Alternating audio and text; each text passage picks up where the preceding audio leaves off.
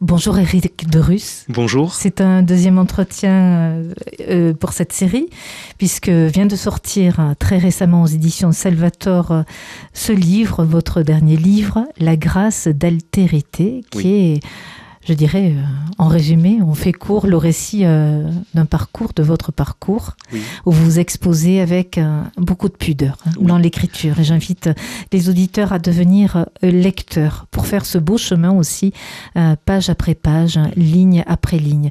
Vous me permettez de lire un, court extrait, mais pour aller plus loin mhm. et vous écouter. c'est tout au début, et au fond, c'est le début de votre récit et le début de ce début de vie.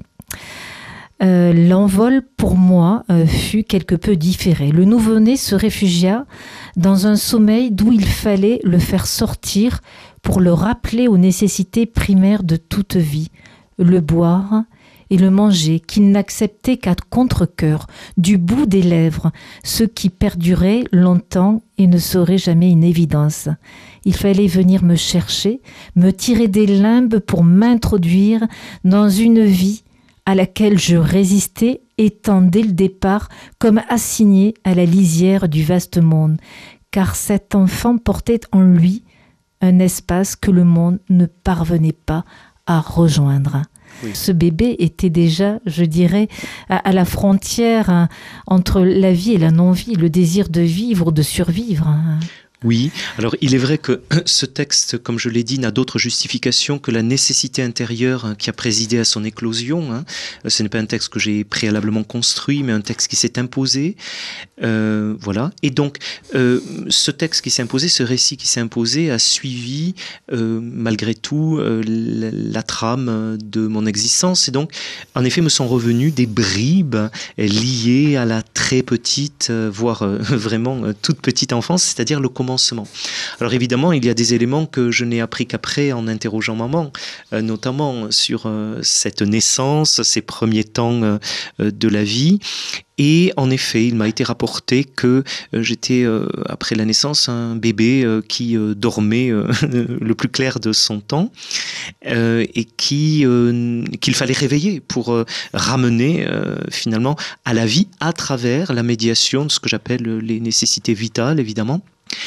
Euh, et donc euh, un enfant apparemment très sage, silencieux, euh, tout petit. ça ne serait pas nécessairement le cas plus tard, mais c'est très silencieux. Et finalement, j'ai pris conscience en revisitant ces données qu'il y avait une fermeture initiale à la vie en tout cas que je résistais à y entrer, étant comme assigné à ce que j'appelle la lisière de ce vaste monde, euh, car ce dont j'allais prendre ensuite conscience, c'est en effet euh, ce que j'appelle une, un espace solitaire hein, que le monde ne parvenait pas à rejoindre, donc euh, d'une sorte de recul, de distance entre euh, ce monde et cette intériorité. Et donc voilà, y il y avait une résistance à entrer dans cette vie, indéniablement. Est-ce que c'était un besoin pour vous euh, euh, vital, presque urgent, euh, de mettre, de prendre votre plume pour, je dirais, extraire un peu les grandes lignes de votre récit de vie depuis, au fond, ces débuts de vie? Vous avez parlé de fermeture à la vie et d'être ramené à la vie. Alors euh, oui, mais, comme je vous l'ai dit, je n'avais pas du tout calculé mon coût, si j'ose dire, hein, ni élaboré les choses.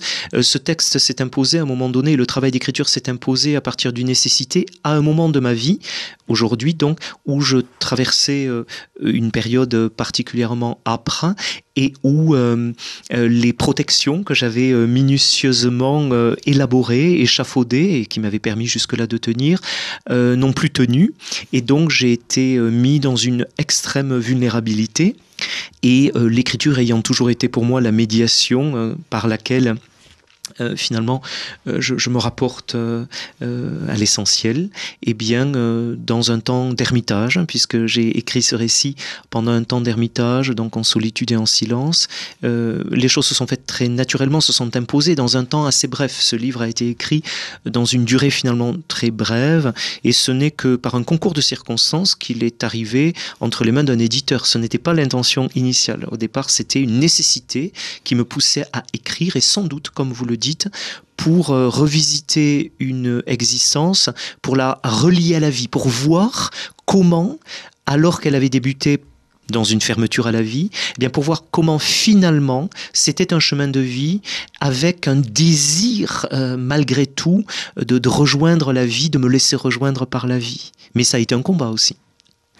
Euh, votre fil conducteur dans Oui. cette justesse aussi des mots, de la réflexion Oui. et ce grand désir de rester dans cette justesse aussi de chercher toujours la vérité, euh, Oui. je dirais de cette verticalité qui conduit si souvent, je dirais, à, à penser vers l'au-delà, vers ce créateur. Oui, parce que je pense en effet que le mouvement euh, qui me retient à la vie, quand je parlais de lien, ce qui me rattache à la vie, c'est un fil vertical.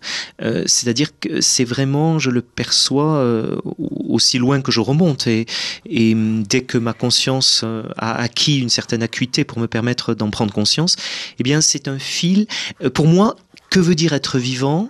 Ça veut toujours dire une percée vers la lumière, c'est-à-dire euh, quelque chose qui me relie à plus grand que moi, euh, qui, qui est la source de la vie. Et évidemment, pour moi, euh, c'est Dieu, euh, qui est la source de la vie. Donc, euh, je ne peux pas concevoir ce récit, cet itinéraire de vie, sans le rapporter, euh, évidemment, à la quête qui est sous-jacente, qui est une quête de Dieu aussi.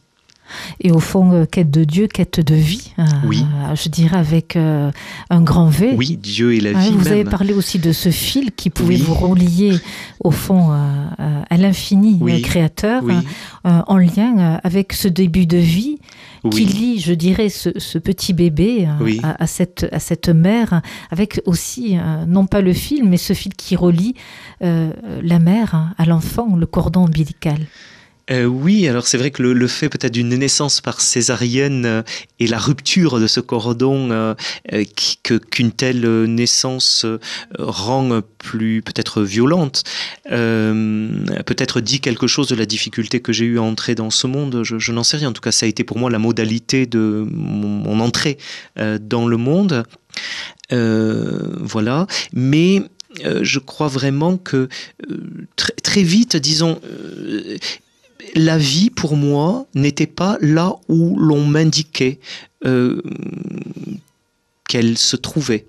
On me disait que la vie c'était une quantité de choses, mais pour moi euh, la vie était toujours euh, à, un niveau beaucoup plus profond que ce que l'on m'indiquait.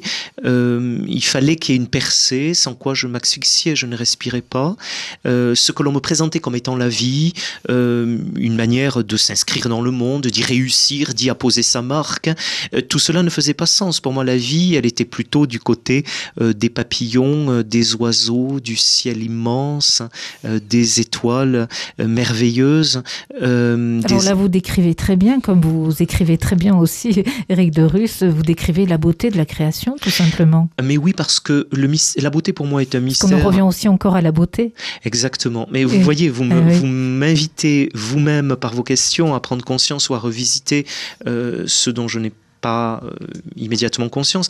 Oui, la question de la beauté, parce que pour moi, la beauté, c'est l'affleurement dans ce monde euh, d'une lumière qui traverse l'épaisseur des choses et qui nous rejoint. Et ça, je l'ai vécu à plusieurs étapes, j'en parle, euh, la maladie ou d'autres moments d'épreuves importants. Finalement, quel- par exemple, un simple chant d'oiseau pouvait déchirer euh, l'épaisseur du monde, la douleur, et m'ouvrir tout à coup, me relier tout à coup à euh, cet au-delà euh, qui n'est que beauté, lumière et vie, auquel j'étais rattaché et que je reconnaissais comme étant la source véritable de la vie. Alors quand on décrit aussi cette beauté en contemplant ne serait-ce que ces papillons, Oui, hein, ces, ces oiseaux, euh, ces étoiles, Oui. euh, là vous décrivez cette beauté aussi de, euh, de la création qui en fait nous relie systématiquement à, à quelque chose qui, qui est grand, oui. euh, qui nous dépasse et qui vous dépasse.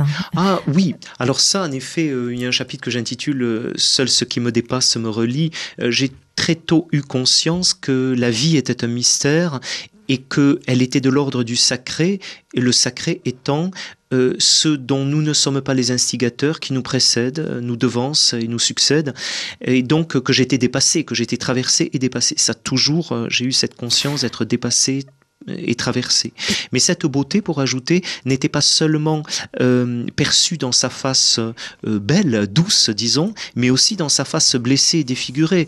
Euh, quand je voyais des enfants malheureux, enfants, quand je voyais, oui, la, la, la douleur hein, de personnes qui m'entouraient, c'est comme si j'avais conscience qu'il y avait un voilement, que, que eux-mêmes étaient porteurs d'une beauté, mais que là, elle était voilée. C'était le visage de défiguration.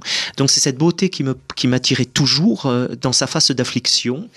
Euh, je le raconte chez les frères missionnaires de la charité, une expérience que j'avais faite, donc plus tard, beaucoup plus tard. Mais même si elle était euh, en sa face d'affliction, je, percevais que l'ultime mystère d'un cœur humain et de la création, c'est un noyau de, de beauté, de pureté, qui avait quelque chose d'intact. Et d'incarnation. Et d'incarnation, parce que ça passait toujours par la forme les formes les sensations, les impressions, euh, les présences au monde. Oui, c'est toujours cette beauté me parvient à travers euh, ce avec quoi j'ai contact, qui m'entoure. Euh, mais il faut, c'est quelque chose quand même qui vient de plus loin que ce que je perçois immédiatement. Mais c'est à travers ce que je perçois que je le perçois.